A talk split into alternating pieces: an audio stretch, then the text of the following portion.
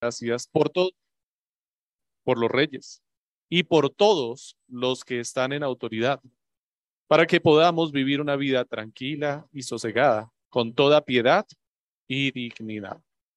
Porque esto es bueno y agradable delante de Dios nuestro Salvador, el cual quiere que todos los hombres sean salvos y vengan al pleno conocimiento de la verdad. Porque hay un solo Dios y también un solo mediador entre Dios y los hombres.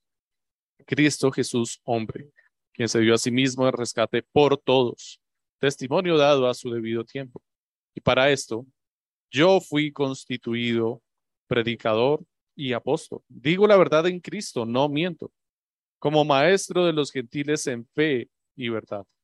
Por tanto, quiero que en todo lugar los hombres oren levantando manos santas, sin ira ni discusiones. Esta es la santa palabra del Señor.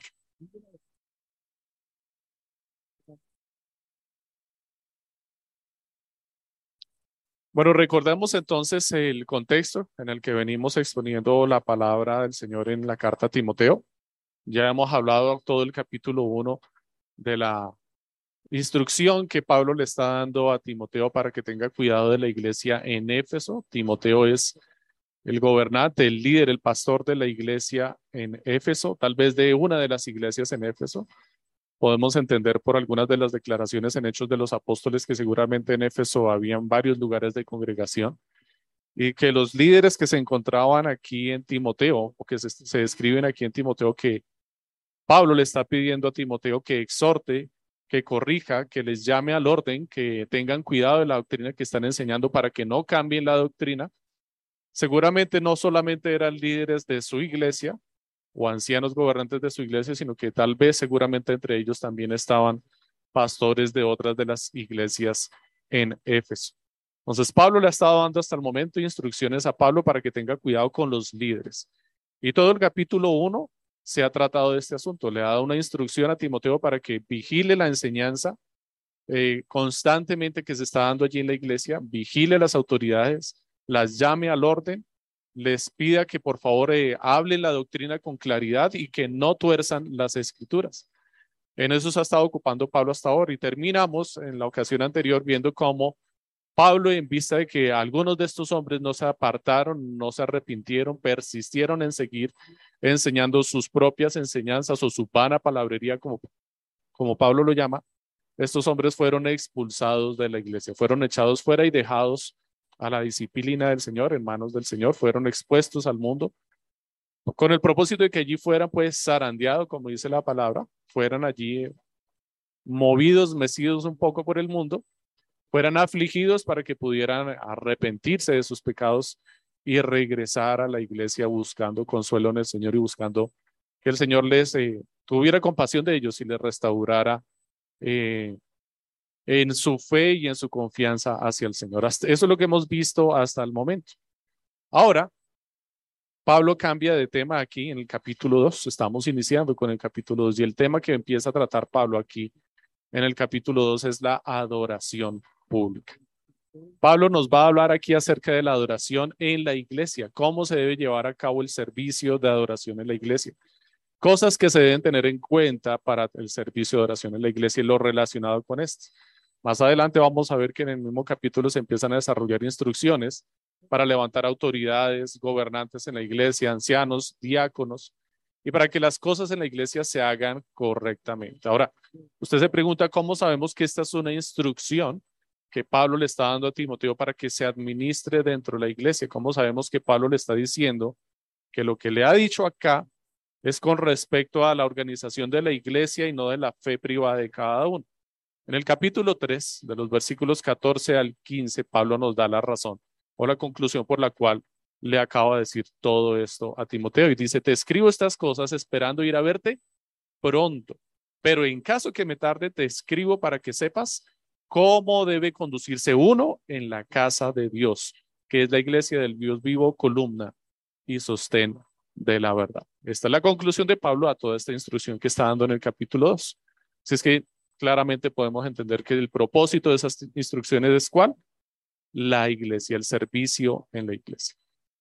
Si ustedes tuvieron la lectura de la palabra ayer y leyeran con atención en este momento, se habrán podido dar cuenta que el pasaje inicia con una exhortación, llama, un llamado de atención fuerte contundente con respecto a algo que seguramente no se estaba atendiendo de la forma más apropiada en la iglesia, y es que la oración. Y utiliza cuatro palabras diferentes para describir la oración.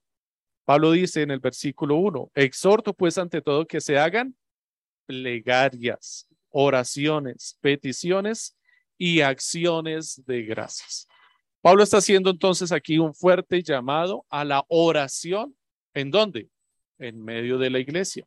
De forma general entendemos también que este pasaje aplica a nuestras vidas de forma personal. Recordemos que la carta está dirigida a Timoteo. Es una exhortación de forma personal, pero esta exhortación que Pablo le está haciendo allí a Timoteo no es solamente para que Timoteo se ocupe en la oración apropiadamente, sino para que él transmita también esta idea a toda la congregación. Recordemos que ya habíamos hablado anteriormente que esta carta no solamente la iba a leer Timoteo, sino que iba a ser leída públicamente delante de toda la iglesia por el carácter tiene. Y esto lo concluíamos también por la despedida de Pablo en la carta, ¿cierto? Se está despidiendo en vez de en singular e en plural, se está despidiendo de toda la congregación. Entonces, lo primero que debemos entender aquí, lo primero que debemos saber y poner nuestros ojos sobre este pasaje es que tenemos que poner atención a la oración. Tenemos que prestarle mucha atención a la oración. Pablo está haciendo allí, está recalcando la importancia de la oración en gran manera. Lo primero que debemos hacer siempre frente a cualquier circunstancia, nos está diciendo Pablo, es ora, ora. El texto dice, exhorto pues ante todo ese ante todo le está dando allí una preeminencia, una importancia, una primordialidad.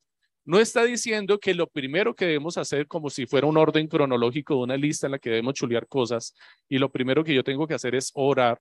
No lo está diciendo de esa forma. Está diciendo que primordialmente en lo que debemos ocuparnos es en la oración. Es indispensable para la vida del creyente. Pablo nos está diciendo allí que la oración es indispensable. Ahora, no nos está diciendo solamente que lo importante es la oración. Nos está diciendo más bien en realidad que la razón de nuestras vidas es la adoración. Es la adoración. Escúcheme muy bien, mi hermano.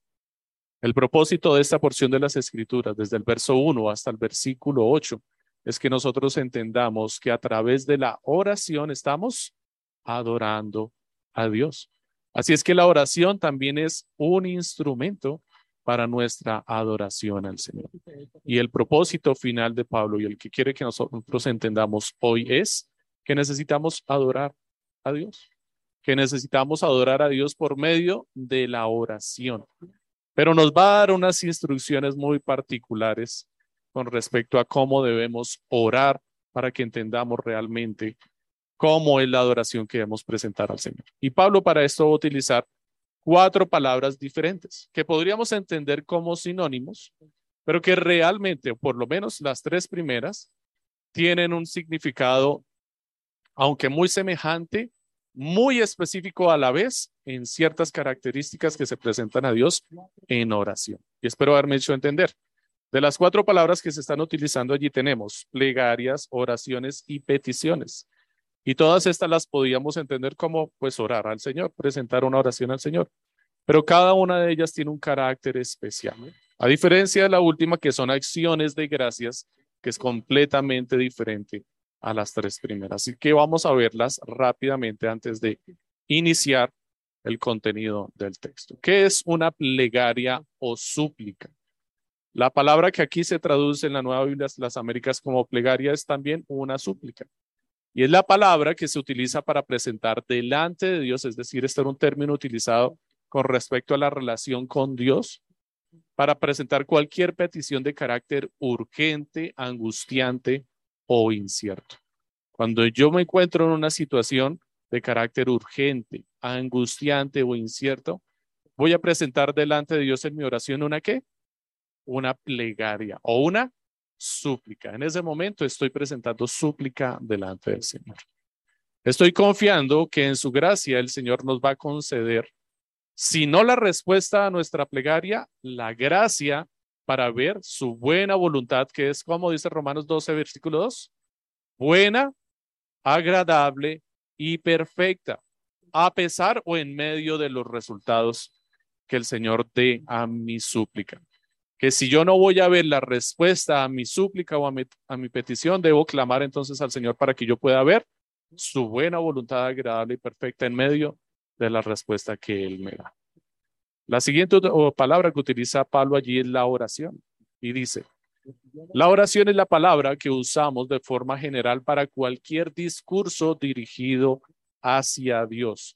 Cualquier forma de comunicación verbal que yo dirija hacia Dios, generalmente le llamamos oración y esta es una oración. Y en la oración presentamos nuestras peticiones por necesidades que están siempre presentes en nuestras vidas. Generalmente en medio de la oración nosotros al Señor le pedimos por, Señor, dame más sabiduría, Señor, hazme más paciente, dame dominio propio, ayúdame a consagrarme más a ti. Son peticiones que siempre están en medio de nuestra oración. No atienden a una urgencia inmediata, no están presentadas delante de Dios por una situación difícil en el particular, sino que hacen parte de nuestra oración cotidiana. Esto es lo que Pablo de Fino llama aquí como una oración. También por medio de esta forma de oración, estamos adorando a Dios y reconociendo sus atributos y sus bondades para con nosotros. Así es que en medio de esta oración nosotros reconocemos el nombre de Dios, reconocemos su poder, su eternidad, su bondad. Estamos eh, de alguna forma adorando nuestras palabras delante del Señor, adornándolas para adorar al Señor. Y el propósito de este momento en la oración o de esta parte de la oración es que nosotros reconozcamos la soberanía de Dios sobre nuestras vidas y su bondad. Tenemos después las peticiones o la intercesión. En muchas Biblias ha traducido esta palabra como intercesión. Esta palabra que se traduce como intercesión literalmente significa encontrarse con alguien, tener libre, acceso a algún lugar, reunirse con alguien para conversar, o más específicamente en el contexto general de todas las escrituras, como se ha traducido esta palabra, es tener una audiencia con el rey para solicitarle algo. Este es el carácter que tiene la palabra que aquí se traduce como intercesión. Es la palabra que se utiliza para cuando se hace una cita, una audiencia con el rey, y yo me voy a reunir delante del rey para qué? Para pedirle algo al rey. Eso es lo que la palabra que se traduce aquí como intercesión. Era una palabra difícil de traducir en nuestro idioma y seguramente la palabra intercesión es muy apropiada, pero aún así no da la idea completa de lo que realmente se quiere transmitir en el texto original. Así es que es necesario que la podamos leer dentro de su contexto y complementarla con los otros usos que se dan en la escritura, que de hecho son muy restringidos para esta palabra específica. Visto así entonces, la intercesión nos muestra el privilegio que tienen los creyentes. La intercesión nos muestra la apertura que Cristo nos dio ante el Padre para presentar nuestras peticiones delante de Él. El carácter de la relación personal que Cristo nos ha concedido con el Padre, es decir, el Rey y el juez de toda la tierra. Es por su causa, es por causa del camino que el Hijo abrió por medio de su carne que nosotros podemos ir al Padre directamente. Podemos ir hasta la presencia de Dios. Podemos subir hasta el monte podemos entrar al lugar santo directamente. Y esto por causa de la mediación de Cristo. Su carne fue abierta para que nosotros tuviéramos acceso al Padre. El velo fue roto como señal del libre acceso que el Señor nos dio para presentar nuestras súplicas directamente en la presencia del Señor. La pregunta de aquí es si alguien convocó esta audiencia para presentarse delante de Dios y presentar la súplica. Usted presentó esta, esta audiencia, usted la solicitó delante del Padre. Lo impresionante de esto es que no. El que hizo esta audiencia para que usted pudiera presentarse delante del Padre y pagó el precio para que usted pudiera entrar libremente a la presencia del Padre sin recibir condenación fue Jesucristo. El carácter de esta audiencia es como si usted fuera un criminal conocido en medio del reino de este soberano y está solicitando petición para ir a presentarse delante del rey. Esto sería absurdo. Ningún delincuente lo haría. Tan pronto se presente el, delincuente en la puerta del, del rey, de este señor, de este hombre, de este gobernante, no va a poder ni siquiera acceder, ni siquiera podrá golpear la puerta. Inmediatamente le tomarán preso y le llevarán delante de su Señor, pero para condenarle. Y usted hoy tiene libre acceso para presentar sus peticiones delante de Dios, porque alguien tomó ese lugar por usted. Alguien abrió el camino para que todas sus transgresiones fueran puestas sobre él y usted pudiera presentarse sin una carga sobre sus hombros delante del Señor y presentar su petición. Esto es lo que se traduce aquí como una intercesión. Así es que es por causa de la sangre de Jesucristo, por esa sangre purificadora que nosotros podemos hoy abrir nuestros labios delante del Señor y presentar delante del Señor una oración, porque nuestros labios han sido purificados, lavados, limpiados con tizón sacado del fuego purificador del Señor. No solamente usted puede llegar hasta la presencia del Señor, sino que puede abrir su boca y será escuchado. Esto es lo que significa aquí la palabra intercesión. Por último, tenemos las acciones de gracias. A diferencia de las otras palabras, esta conlleva la idea de alabanza y reconocimiento a Dios por sus respuestas. Así es que en medio de nuestras oraciones tenemos que presentar acciones de gracias delante de Dios. ¿Por qué? Por el mero hecho, aunque sea, de seguir con vida sobre la tierra. No importa bajo las circunstancias en las que usted se encuentre, pero por el mero hecho de que usted tenga vida aún sobre la tierra, así esté postrado en una cama sufriendo, usted tiene una razón para dar gracias al Señor. Porque mientras usted tenga ocasión de estar sobre la tierra, su boca puede ser abierta o su cuerpo puede ser presentado como testimonio para declarar la gloria de Dios delante de los hombres.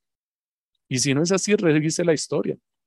Revise los grandes hombres de fe, cómo hasta en la tumba antes de llegar a la muerte declararon la gloria de Dios y muchos conocieron y recibieron testimonio de la gloria de Dios por boca de estos hombres, o al menos también por su vida, cuando su condición no les permitía hablar. Así es que mientras tengamos vida sobre nuestros cuerpos, sin importar la circunstancia en la que estemos, debemos dar gloria a Dios porque aún así Dios nos puede utilizar. Si hizo que una burra hablara, ¿qué no podría hacer con nosotros? Que hemos sido creados a su imagen y a su semejanza. Puestas entonces pues las cartas sobre la mesa, la oración es la relación mutua que tenemos con Dios en la que podemos acercarnos a Él y Él nos acepta y nos responde. Así es que el tema que Pablo trata aquí no es solamente la oración. Más bien, como lo diría el comentarista Juan Carlos Ceballos, el tema que se trata aquí es la relación integral entre Dios y los hombres. Y usted se pregunta, ¿por qué no entre los hombres y Dios si estamos hablando de la oración y de la adoración? Porque el orden es entre Dios y los hombres. Porque gracias a Él es que nosotros podemos ir a orar a su presencia. Porque gracias a Él es que nosotros le podemos adorar. Porque Él fue el que abrió el camino para que usted se pudiera presentar delante de Él y servirle en oración y en adoración. Esto entonces, este tema se trata de adoración. Por eso es que encontramos la declaración principal del Shema en medio de esta porción de las Escrituras. En el versículo 5 que acabamos de leer dice, porque hay un solo Dios y también un solo mediador entre Dios y los hombres, Cristo Jesús, hombre. La Shema es la declaración por, de fe por excelencia de los judíos. Está en Deuteronomio capítulo 6, versos del 4 al 9. Era la oración que los judíos presentaban delante de Dios todos los días de memoria. Este texto lo tenían de memoria y presentaban esta oración delante del Señor. Y el fundamento de esta declaración de fe, de este credo, de esta oración, es que el Señor es un solo Dios. Y después dice, llamarás al Señor tu Dios sobre todas las cosas, porque hay un solo Dios. Y Pablo agrega aquí, y un solo mediador entre Dios y los hombres. Pablo ha entendido muy bien a qué se está haciendo referencia en la declaración de la Chema. Y dice, no solamente tenemos un solo Dios, sino que ese Dios también es nuestro mediador y tenemos un solo mediador. Entonces, según este texto, lo primordial que debemos aprender en nuestro servicio a Dios es a orar. Debemos aprender a orar. Y el Señor quiere que aprendamos hoy al menos tres cosas acerca de nuestras oraciones. ¿Cuáles son esas tres cosas? La primera es cuál es el objeto de nuestra oración. El objeto de nuestra oración. La segunda, el propósito de nuestras oraciones. Y la última, la razón de nuestras oraciones, o más bien, las razones de nuestras oraciones, porque Pablo nos va a dar varias razones en este texto. ¿Cuál es el objeto de nuestras oraciones? Dice la palabra. Exhorto pues ante todo que se hagan plegarias, oraciones, peticiones y acciones de gracias. ¿Por qué?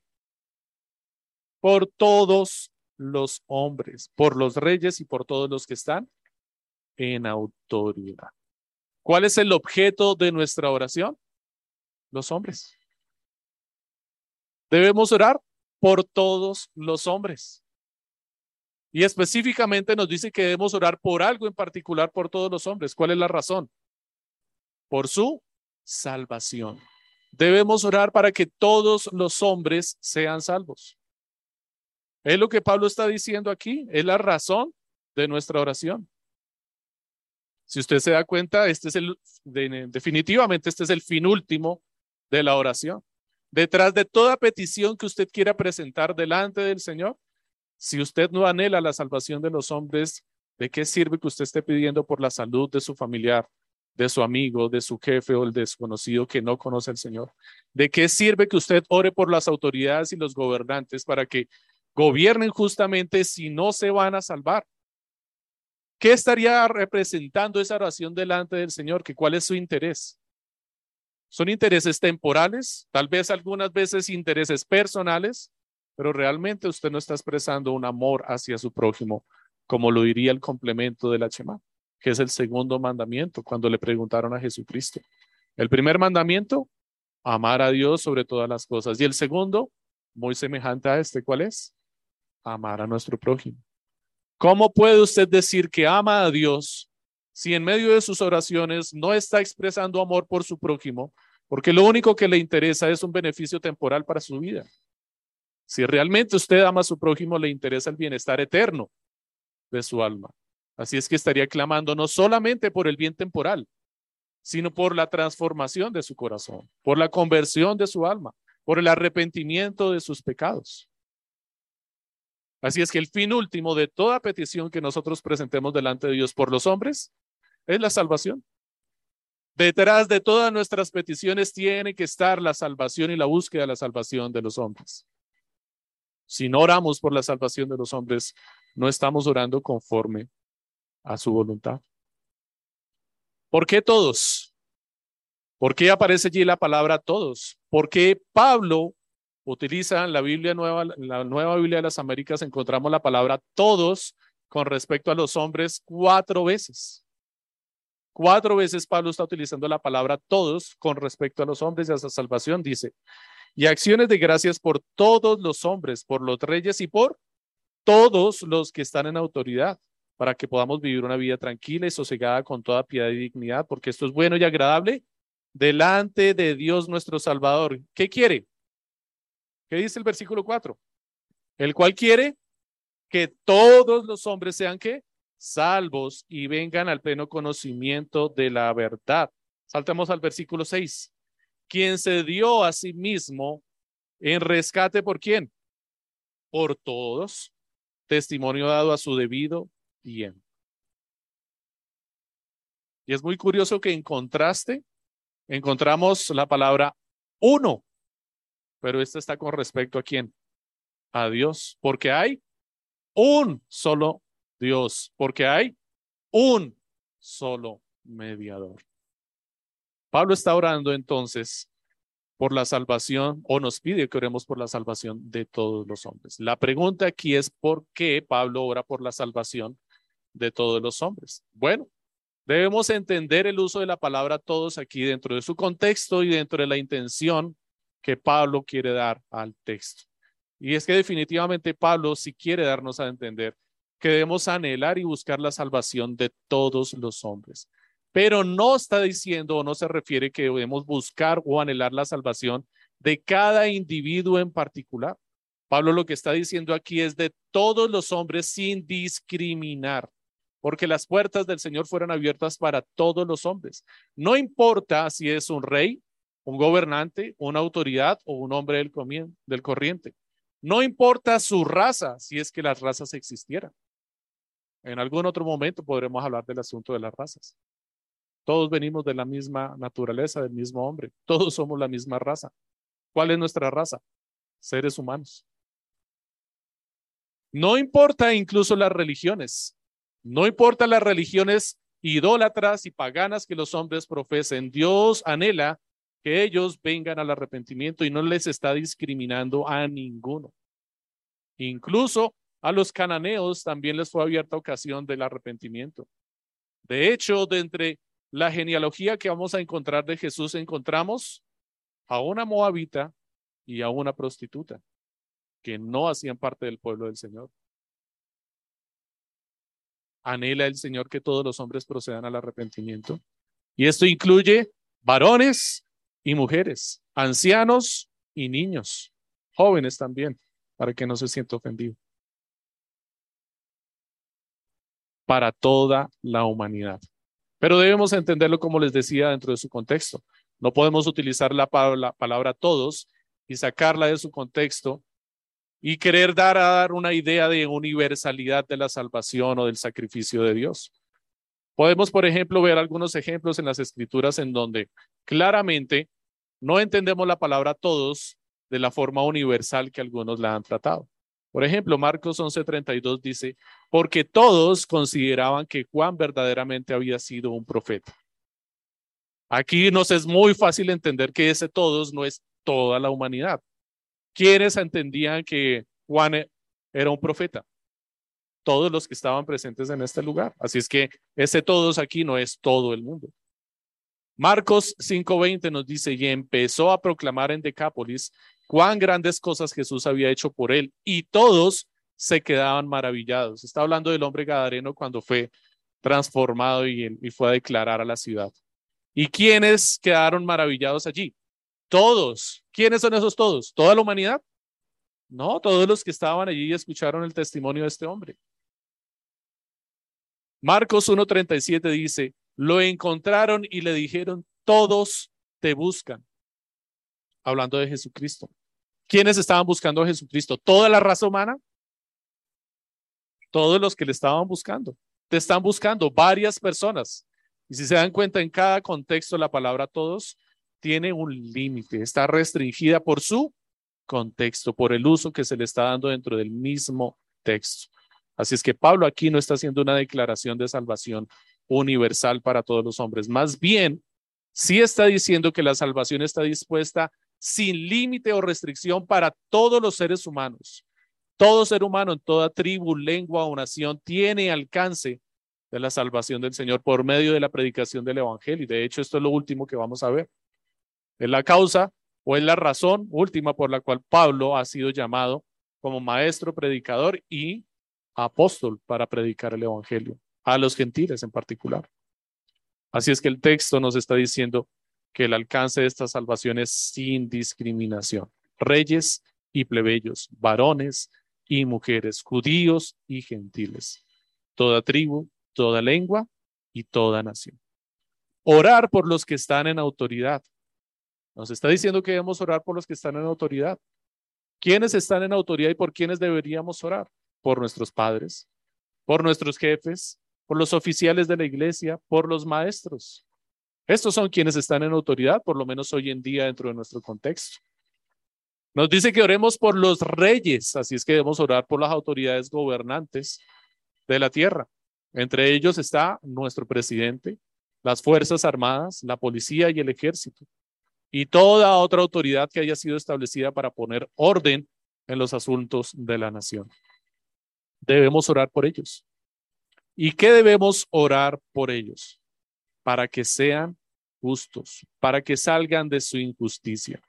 Así es que al pedir nosotros que estos hombres salgan de la injusticia y obren justamente, en últimas, ¿qué estamos pidiendo? Su salvación, porque ellos no van a poder obrar justamente en medio de sus delitos y pecados, en medio de su necio corazón. Ellos necesitan ser salvos. Así es que si queremos que haya justicia, debemos orar por la salvación de todos los hombres, por los que están en autoridad y por quienes nos gobiernan. Y aquí es donde viene entonces el segundo punto, que es el propósito de nuestras oraciones. Dice el versículo 2, para que podamos vivir una vida tranquila y sosegada con toda piedad y dignidad. Ah, esto nos suena muy bonito, ¿cierto? Quisiéramos subrayarlo y tomarlo como una promesa del Señor para nuestras vidas. Oremos para que el Señor nos ayude a tener una vida tranquila y sosegada con toda piedad y dignidad. Pero este texto no está diciendo, mi hermano, que tú debas orar para que tu vida personal tenga tranquilidad y sin problemas. Este texto no está diciendo que debas orar para que los gobernantes nos libren de impuestos y tú puedas estar libre y tranquilo. Este texto no nos está diciendo que podamos orar para que el Señor nos permita hacer como queramos tranquilamente sin que nadie nos juzgue, nos mire o nos condene, para que podamos vivir tranquilamente. No es lo que está diciendo el texto. Una vida tranquila y sosegada es poder llevar el Evangelio libremente. A lo que se refiere Pablo aquí cuando dice, para que podamos tener una vida tranquila y sosegada con toda piedad y dignidad. Es con respecto a la celebración del culto de adoración en el día del Señor. Es con respecto a nuestra profesión de fe. Pablo lo que está diciendo aquí es, Señor, te clamamos para que los gobernantes salgan de su impiedad y se arrepientan y nosotros podamos seguir llevando el Evangelio. Señor, Evita las guerras, porque en medio de las guerras se restringe la predicación del Evangelio, para que podamos desplazarnos libremente por las carreteras y ir a todo lugar a llevar el Evangelio con libertad. Pablo está hablando y la petición que hace aquí, la consecuencia, lo que él anhela, el propósito de su oración, es que esa vida tranquila y sosegada sea con respecto a la libertad para predicar el Evangelio a la libertad que debemos anhelar para poder profesar nuestra fe en la iglesia sin temor, para que podamos cantar al Señor con alegría y gozo en nuestros corazones y no estar encerrados en las catacumbas susurrando la palabra del Señor, como ocurrió en épocas de la historia. No estar reuniéndonos a escondidas furtivamente en la casa de nuestros hermanos, exponiendo nuestra vida y la vida de nuestros hermanos por causa del comunismo como ocurría en Rumania,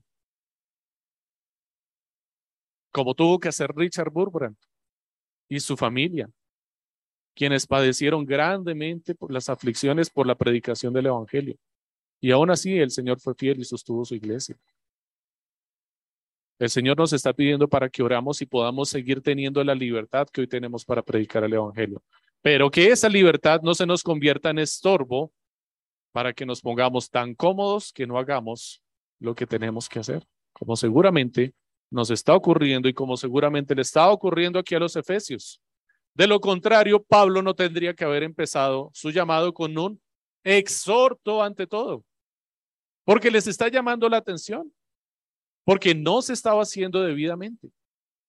Y si vamos a revisar nuestras vidas hoy en día, con seguridad vamos a encontrar lo mismo. Que nuestra oración privada o nuestra oración pública seguramente no tiene la misma atención que le deberíamos estar dando. No le estamos poniendo el peso de gloria que Pablo le está agregando aquí, que nos está mostrando, que nos está dejando claro que debemos tener. Debemos orar entonces para que podamos tener libertad para hablar acerca de Cristo. Para que podamos predicar el Evangelio. ¿Involucra esto que nos censuren o no nos censuren las redes para hablar? Pues bueno, no es la única forma de predicar el Evangelio.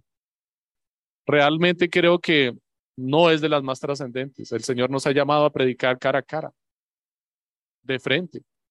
Es un recurso adicional, es muy bueno, es muy útil, es muy provechoso, pero no es el principal. El medio principal es la predicación del Evangelio, cara a cara. Que usted se pueda encontrar con esa persona y decirle lo que necesita para apartarse de sus pecados. Necesita Dios, necesita gracia. Para que podamos disfrutar con piedad y dignidad, termina al final Pablo en este texto. De hecho, todo el que quiera vivir una vida piadosa en Cristo Jesús será perseguido. Dice Pablo a Timoteo en el capítulo 3 del en el versículo 12 en su segunda carta. Pablo le está diciendo a Timoteo, ¿quieres tener una vida piadosa?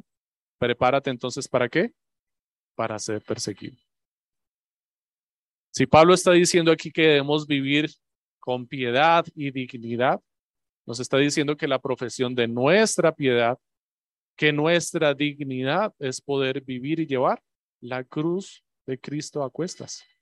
Así es que en medio de las oraciones para que tengamos tranquilidad y podamos llevar la palabra sosegadamente, no espere que no vaya a tener persecución, porque ciertamente si quiere tener piedad, va a tener persecución, va a ser afligido. Es que el mundo no tolera la palabra de Dios, no la resiste, y mucho menos a sus portadores o a sus heraldos. Nos ven con la bandera de Cristo y inmediatamente nos atacan. Así es que no esperes orar al Señor para que el Señor te dé paz y tranquilidad, para que prediques el Evangelio y no te persigan y no te ataquen. Te van a perseguir, te van a atacar. Y eso es una señal de que estás haciendo las cosas bien hechas. Predica más bien para que tengas ocasión de ir a predicar, para que no mueras antes de llegar a abrir tu boca.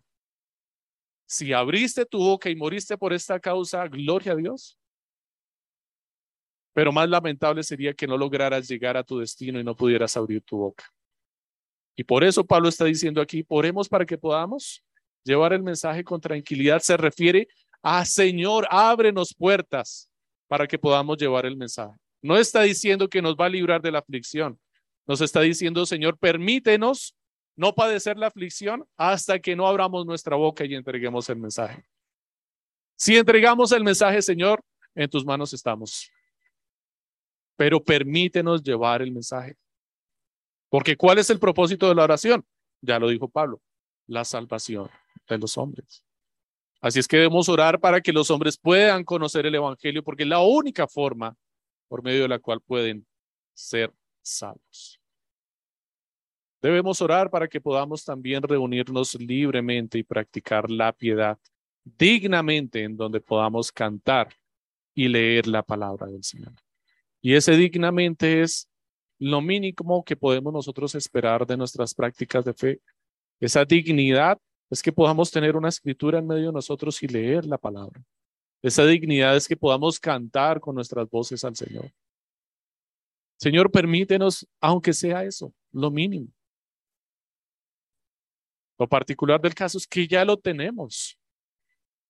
Y lo tenemos en abundancia, en demasía, y aún así no lo vemos como algo digno, lo consideramos como, pues, bueno, pues tocará llegar temprano para, para mirar toda la liturgia.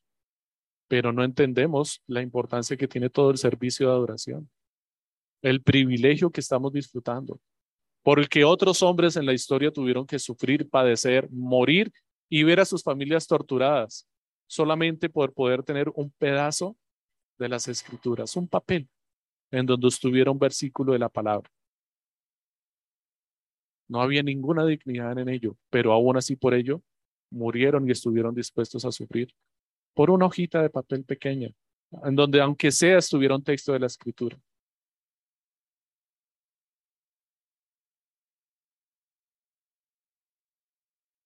La razón de nuestras oraciones. ¿Cuáles son las razones que Pablo nos está dando aquí para nuestras oraciones? Dice el versículo 3 porque esto es bueno y agradable delante de Dios, nuestro Salvador. Debemos orar por la salvación de todos los hombres, porque esa es la buena voluntad de Dios agradable y perfecta. Una de las razones entonces que Pablo nos está dando para orar por la salvación de todos los hombres es porque esto es bueno y agradable para Dios. Este es el deleite del Señor, es el deseo de su corazón. Él quiere que todos los hombres procedan al arrepentimiento. Él vino para dar su vida en rescate por todos los hombres. ¿No hizo un gran sacrificio? El sacrificio para que los hombres fueran salvos. ¿No es una razón suficiente y contundente para que nosotros oremos por la salvación de los hombres? Si Jesucristo estando en gloria se despojó de sí mismo, de todo, para venir a traer salvación a los hombres, para que nosotros estemos orando por cosas secundarias e innecesarias y muchas veces con seguridad en contra de la voluntad de Dios. El versículo 4 dice, porque Él quiere que todos los hombres sean salvos. ¿Cuál es la razón de nuestras oraciones? Porque Él quiere que todos los hombres sean salvos y vengan al pleno conocimiento de la verdad. Como si no fuera suficiente, nuevamente, Pablo nos está mostrando cuál es el profundo deseo de su corazón. ¿Cuál es su voluntad? ¿Cuál es el anhelo del corazón del Señor? ¿Cuál es? La salvación de todos los hombres. Vuelve y lo repite. ¿Es claro que el Señor desea la salvación de todos los hombres? ¿Que es el anhelo de su corazón? ¿Que por esa causa Cristo descendió y murió en una cruz? ¿Por esa causa Cristo descendió y sufrió y padeció aflicciones para que el nombre del Señor fuera proclamado?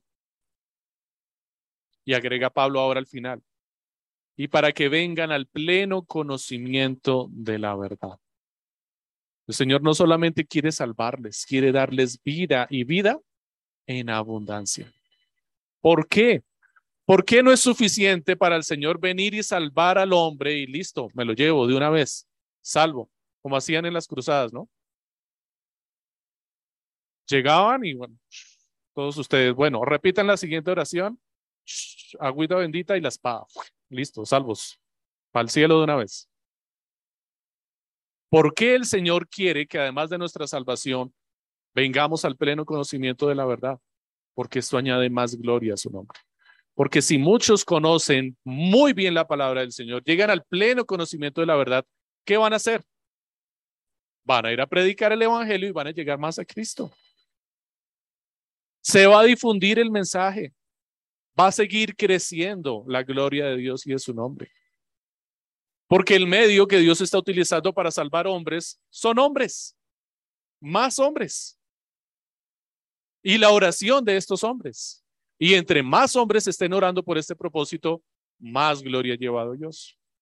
Como se dará cuenta, finalmente el propósito de todo esto es la adoración de Dios. Porque entre más hombres estén orando por la salvación de los hombres, más hombres estarán em, empujando todos sus esfuerzos para predicar el Evangelio y más hombres estarán dando gloria a Dios. Le estarán adorando y le estarán exaltando. No es difícil entender por qué el incrédulo acumula ira para el día de la justa ira de Dios. Por cada día que pasa sin arrepentirse. Cada día está rechazando y despreciando a Dios y a sus heraldos. El incrédulo muchas veces cuestiona la justicia de Dios y dice, pero ¿por qué Dios elige a unos para salvarlos y a los otros los dejan sus pecados? Y si a ese incrédulo le preguntáramos, bueno, y si Dios te hubiera elegido para que tú fueras salvo, ¿tú le adorarías y le servirías? Y no, yo para qué, yo estoy bien así. Entonces, ¿por qué te preocupa que Dios haya elegido a unos para salvarlos y a otros para dejarlos si tú ni siquiera quieres seguirle y salvar y ser salvo? Lo único que interesa es tu propia vida, tus intereses personales. Pero si quieres cuestionar lo que llamas la injusticia de Dios, realmente Dios está mostrando su justicia, porque está poniendo en evidencia que ciertamente el hombre no quiere la salvación de Dios y que cada día de vida que transcurre sobre su vida, en el que recibe los beneficios de Dios, está acumulando ira para el día de la ira, para la justa ira de Dios porque cada día que tiene de vida es una oportunidad de salvación que Dios le está dando. Al menos para que vea que Dios existe y le reconozca a través de la declaración de la creación. Necesita la predicación del Evangelio para comprender su estado y su condición y ser transformado. pero no puede negar la existencia de Dios. Y el hecho de que Dios anhele y desee profundamente la salvación de los hombres y haya enviado a su Hijo a morir por una cruz y ese hombre tenga un día más de vida en el que desprecia a Dios, es una razón muy grande para que el Señor esté acumulando su ira para el día de la ira. Así es que no es injusta. Es muy justa la ira de Dios. Estamos menospreciando y rechazando la vida de hombres que han muerto para que el Evangelio sea predicado, para que la Biblia llegara a nuestra nación en nuestro idioma. Y estos hombres toman sus escrituras y rompen el papel para darle usos viles, menospreciando la vida de sus mártires, la vida de estos hombres que estuvieron dispuestos a seguir el mismo trato de Jesús, el trato que Jesús recibió para que nosotros tuviéramos salvación. En el versículo 15, Pablo nos da una razón más para que nosotros oremos. Dice, porque hay un solo Dios y también un solo mediador entre Dios y los hombres, Cristo Jesús hombre. Oramos a Dios porque no hay nadie más a quien acudir. Solo tenemos un Dios y un mediador. No hay nadie a quien más acudir. Si solo hay un Dios y hay un solo camino, debemos orar para que todos los hombres lo conozcan, porque no hay más. Debemos orar para que más hombres se levanten y lleven el mensaje a los lugares más recónditos no solamente del extranjero, sino de nuestra propia tierra. De pronto hasta el lugar más recóndito de su propia casa, a la habitación de su hijo, donde a veces usted ni entra. Ese es un lugar recóndito, el corazón de su hijo, el corazón de su hermano, de su hermana, de sus primos, de sus familiares, de su jefe. Ese es un lugar recóndito de la tierra. La gente cuando piensa en misiones piensa África, India, China. Quieren irse al otro extremo del mundo, pero no se han preocupado ni siquiera por orar por la salvación de sus familiares. No lo estoy diciendo que esté mal. El anhelo del, en el corazón de una persona que quiere ir a pagar el precio haciendo una misión en el extranjero es muy difícil de encontrar. Y gloria a Dios por aquellos hombres que lo anhelan y lo desean. Pero debería evidenciarse en esos hombres primero su anhelo por salvar a los que tienen aquí, a los de su casa, a los de Jerusalén, dijo el Señor. Después a los de Samaria, después a los de Judá y después al resto del mundo. Empezando por los de la propia casa. ¿Estamos orando por la salvación de todos los hombres? ¿O estás discriminando y estás orando por la salvación de los de China, de los de África, pero a tu vecino, ojalá ese no se salve? A tu jefe, pero ¿cómo voy a querer que se salve? Ojalá más bien se muera rapidito. ¿Realmente estás orando por la salvación de todos los hombres? ¿O estás discriminando a quienes les vas a predicar el Evangelio? Porque tenemos un solo Dios. Es un solo Dios. No hay muchas formas de llegar a Dios como para que nosotros estemos tranquilos y digamos, bueno, si no se arrepiente con este, se arrepentirá con el otro. Si no es hinduista, pues entonces será budista y todos son iguales, porque así dicen, ese es el dicho, ¿no? No importa, con tal de que busque a Dios, no importa cuál sea, pero que lo busque. Pero no es así. La palabra dice, hay un solo Dios y un solo mediador. No hay más. Es la declaración más clara de toda la escritura. Es la Chema.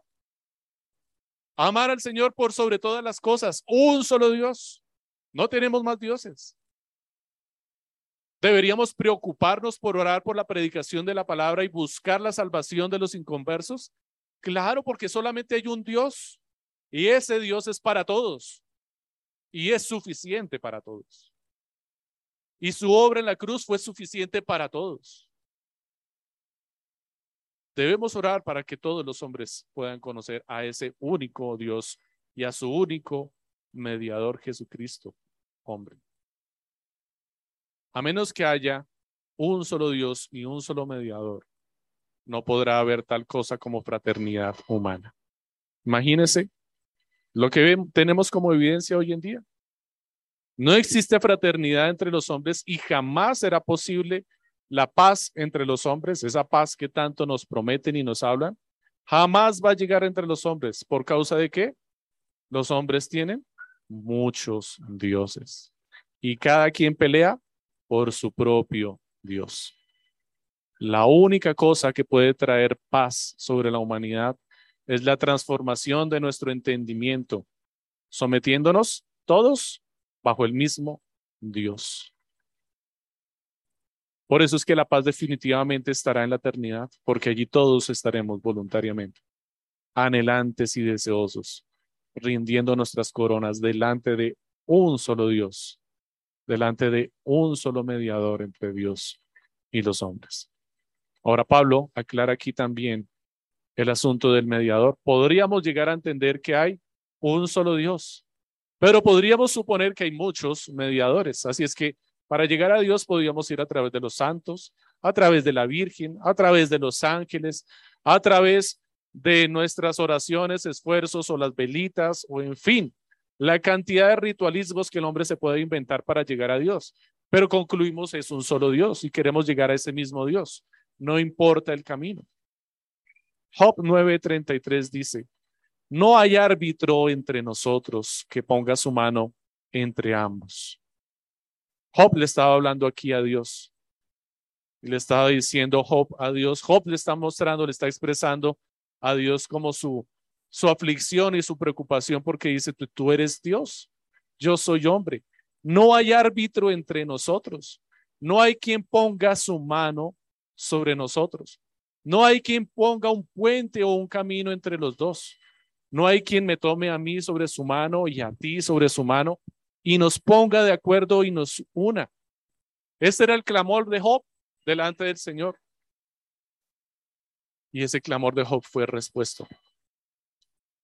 Recibió respuesta. ¿En quién? En un único mediador, en Jesucristo. Dios le dijo, sí hay un árbitro entre Dios y los hombres, sí hay un mediador. Y no lo vas a poner tú, lo propongo yo. Conforme a mi carácter, conforme a mi naturaleza, pero también conforme a la tuya, para que pueda mediar entre los dos, entre la carne y el espíritu. Por eso vino Jesús a mediar entre nosotros. Y es el único mediador porque es el único que tiene las características suficientes y plenas para mediar entre Dios y los hombres. Porque no ha habido otro ni lo habrá. Porque es Dios mismo. Tenemos un solo mediador y no podemos acudir a Dios, al único Dios, a través de otro mediador porque no hay forma de llegar a Él. Él se dio a sí mismo en rescate por todos, dice el versículo 6. Nuestras oraciones deben estar llenas de gratitud hacia Dios, quien también es nuestro rescate. Nuestra gratitud a Dios, expresada en oraciones, es adoración. Y si uno solo pagó el rescate, uno solo merece toda la adoración. Si uno solo pagó el rescate, uno solo merece toda la adoración. ¿A quién más le vas a dar las gracias? te vas a parar como político delante en el estrado a hablar allá, gracias a nuestros patrocinadores, muchísimas gracias a fulanito, gracias a sultanito que hizo, gracias a tal, porque están endeudados con todo el mundo. Perdón por el ejemplo. A todo el mundo le deben favores. Tienen que darle las gracias a todos. Y si no lo mencionan, el problema en el que se mete. ¿A quién le debes tú? ¿Con quién estás en deuda? ¿Cuántos mediadores tienes para que les debas gloria y honra? Tienes un solo mediador. Por eso es que la gloria solamente es para Dios. Porque si hay un solo Dios, tiene que haber un solo mediador para que toda la gloria le pertenezca al mismo Dios. Y ese mediador necesariamente tiene que ser Dios, porque de lo contrario le estaría robando la gloria. Por eso es necesario que entendamos que tenemos un solo Dios y un solo mediador. El verso 7 dice, porque para esto Pablo fue constituido predicador y apóstol. Digo la verdad en Cristo, no miento, como maestro de los gentiles en fe y en verdad. La palabra que se traduce aquí como predicador es heraldo también. Un heraldo es aquel que lleva el mensaje de salvación. Es aquel que lleva la banderita, el abanderado que va adelante y lleva ese mensaje de salvación. Y este es el predicador. El predicador es el que va al frente, el que lleva la bandera, el que lleva el mensaje de salvación. El que Pablo haya sido enviado como heraldo y maestro a los gentiles es muy acorde con la intención de Dios de salvar a todos los hombres. Si Dios desea salvar a todos los hombres, va a levantar hombres de toda tribu, lengua y nación para que lleve su mensaje a ellos. Es el cumplimiento de la promesa en Abraham y en ti serán benditas todas las naciones de la tierra. Por eso Pablo fue enviado a los, a los gentiles y no a los judíos, porque el deseo del corazón de Dios es salvar a todos los hombres. Y seguramente los líderes de la iglesia en Éfeso le estaban confrontando acerca de su autoridad y Pablo por eso dice, digo la verdad en Cristo, no miento, yo fui enviado por Jesucristo para predicar el Evangelio a los gentiles. Por eso la presentación como apóstol en el versículo 1 del capítulo 1. Yo soy apóstol de Jesucristo, enviado de Jesucristo. Él es el enviado para llevar el mensaje de salvación. Así es que debemos orar para que el Señor envíe maestros, pues no solo quiere que seamos salvos, sino que vengamos al pleno conocimiento de la verdad, para que también ellos sigan llevando el mensaje a otros, como ya lo había mencionado. No solo portamos la fe, también portamos la verdad en nuestro mensaje. El que Dios haya elegido a Pablo como heraldo enviado y maestro evidencia su deseo de salvar a todos los hombres. Por eso le envió a donde estaban los incrédulos. Él desea que aún ellos reciban al Señor. Para terminar, el versículo 8 retoma todo lo que ha dicho Pablo, lo encierra nuevamente en la misma expresión y da una conclusión allí que nos conduce a entender el propósito de la adoración en medio de la oración. Dice, por tanto, quiero que en todo lugar los hombres oren levantando manos santas sin ira ni discusiones. En este párrafo, Pablo une la oración y la adoración. Une las palabras a los deseos del corazón. No podemos levantar manos limpias delante del Señor con nuestra conciencia sucia. No podemos levantar una oración y un clamor por la salvación de los hombres cuando nuestro corazón estamos guardando odio, ira y resentimiento por nuestro prójimo que la palabra dice en la condenación que se le dio a Caín, que la causa por la cual él le mató es porque odiaba a su hermano. De tal forma que cualquiera que odia a su hermano es culpable de qué? De asesinato delante de Dios. ¿Cómo puedes anhelar la salvación de los hombres y orar por la salvación de todos los hombres cuando odias a tu prójimo? Cuando tienes ira en tu corazón, cuando tienes tu corazón como el de Caín, cuando estás en medio de discusiones por los demás. Es muy contradictorio, ¿no? Oremos al Señor en adoración, en alabanza, reconociendo al Señor.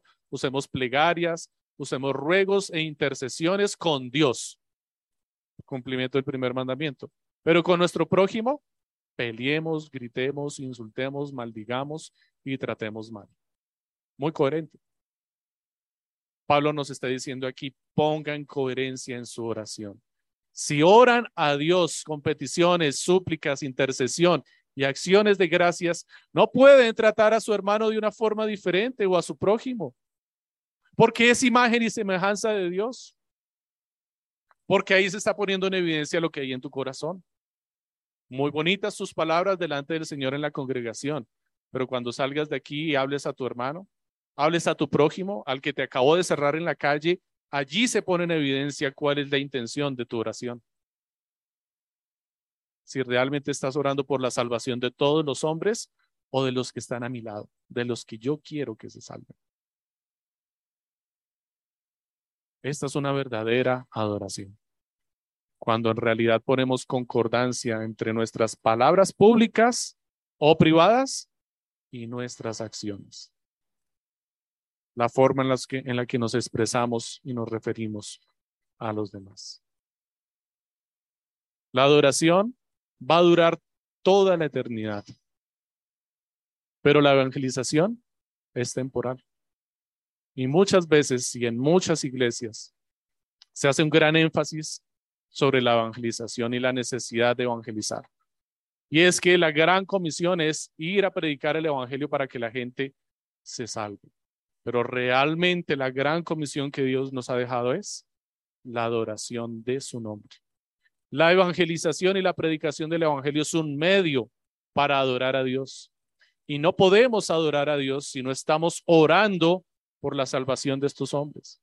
Si yo quiero ir a predicar el Evangelio, debo orar primero para que estos hombres se arrepientan y se salven. Por eso es la exhortación de Pablo.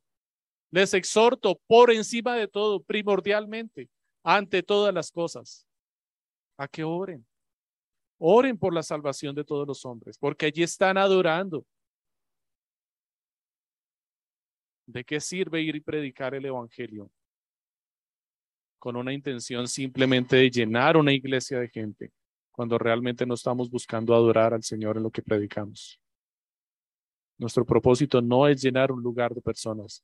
Nuestro propósito es llenar las arcas del Señor de gloria, rendir todas nuestras coronas delante del Señor, porque cada alma que se arrepiente, dice Pablo, es una corona que presentamos delante del Señor como tributo a Dios. Adoremos al Señor con esas coronas de gloria que el Señor nos ha dado por medio de la predicación del Evangelio. Pero no descuidemos la exhortación. Por eso Pablo termina allí, nuevamente llamándonos a la oración, a orar por todos los hombres, sin ira y sin contienda. Demos gracias al Señor en oración. Amado Señor, te damos gracias por tu palabra. Te agradecemos, Señor, porque por ella nos has enseñado hoy a orar la necesidad, Señor, que tenemos de orar. Y cómo debemos aprender, Señor, a orar. Perdónanos, Señor, porque no lo hemos estado haciendo diligentemente como corresponde a santos, como corresponde a la piedad. Perdónanos, Señor, porque nuestras manos